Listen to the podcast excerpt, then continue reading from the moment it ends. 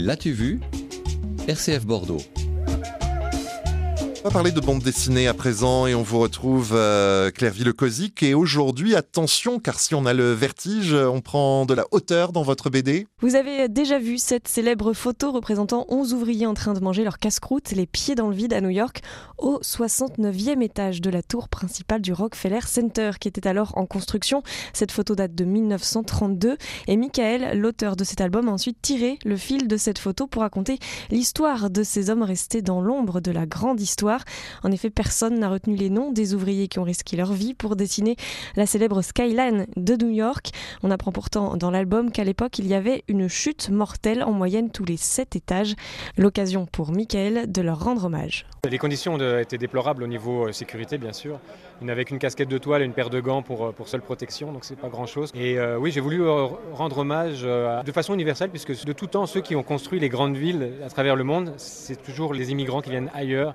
Vraiment ce que j'ai voulu aborder à travers Giant. Dans ce diptyque paru chez Dargo, Michael nous raconte le quotidien de ces funambules, leurs origines, leur parcours, souvent arrivés d'Europe pour fuir la faim ou la guerre.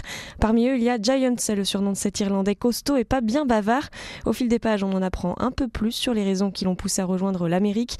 Et l'histoire s'emballe lorsque Ryan, un collègue irlandais, fait une chute mortelle. Giant se voit confier le soin d'écrire à l'épouse de Ryan rester au pays, mais au lieu d'une lettre de condoléances, il se met à entretenir une relation épistolaire avec cette veuve qu'il ignore encore en se faisant passer pour son mari.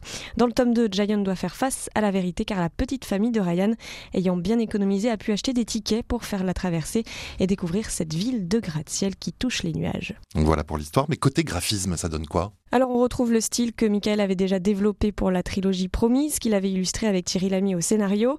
Une histoire qui se déroule d'ailleurs également aux États-Unis dans l'Idaho. Le clair-obscur, les teintes sépia, rosées, rappellent celles des vieilles photos. L'auteur s'en est d'ailleurs beaucoup inspiré puisqu'il a pu consulter les archives photos privées du Rockefeller Center pour documenter son récit. Il s'est aussi inspiré d'un courant pictural. Et je m'étais inspiré aussi d'un mouvement de peinture qui s'appelait la Ashcan School, un mouvement de peinture euh, pas très connu. C'était des, peintres fin 19e, début qui mettait en scène le quotidien des immigrants dans les quartiers populaires et avec ces, genres de couleurs délavées un petit peu comme ça. C'était mes deux points de, départ pour, pour travailler la couleur. À mon goût, l'histoire de Giant mériterait quelques pages de plus pour avoir vraiment le temps de développer la psychologie des personnages, de s'immerger entièrement dans ce quartier populaire où vivent les Skyboys et leurs familles. Mais cette petite balade couleur sépia qui nous fait plonger en 3D dans cette fameuse photo vertigineuse est assez agréable. Les amoureux d'architecture seront séduits. Pour les autres, il faudra attendre la suite car Giant va s'inscrire dans une série en diptyque sur le New York populaire des années 30-40. Chaque histoire sera indépendante des autres, les titres seront différents, les personnages aussi pour la plupart. Alors pour les curieux, petit exclu, la prochaine mini-série s'appellera Boot Black, c'est le nom que l'on donnait aux cireurs de chaussures. Et pour euh, cette BD du jour, c'est Giant, une série en deux tomes de Michael paru chez Dargo. Merci Claire Villecosic.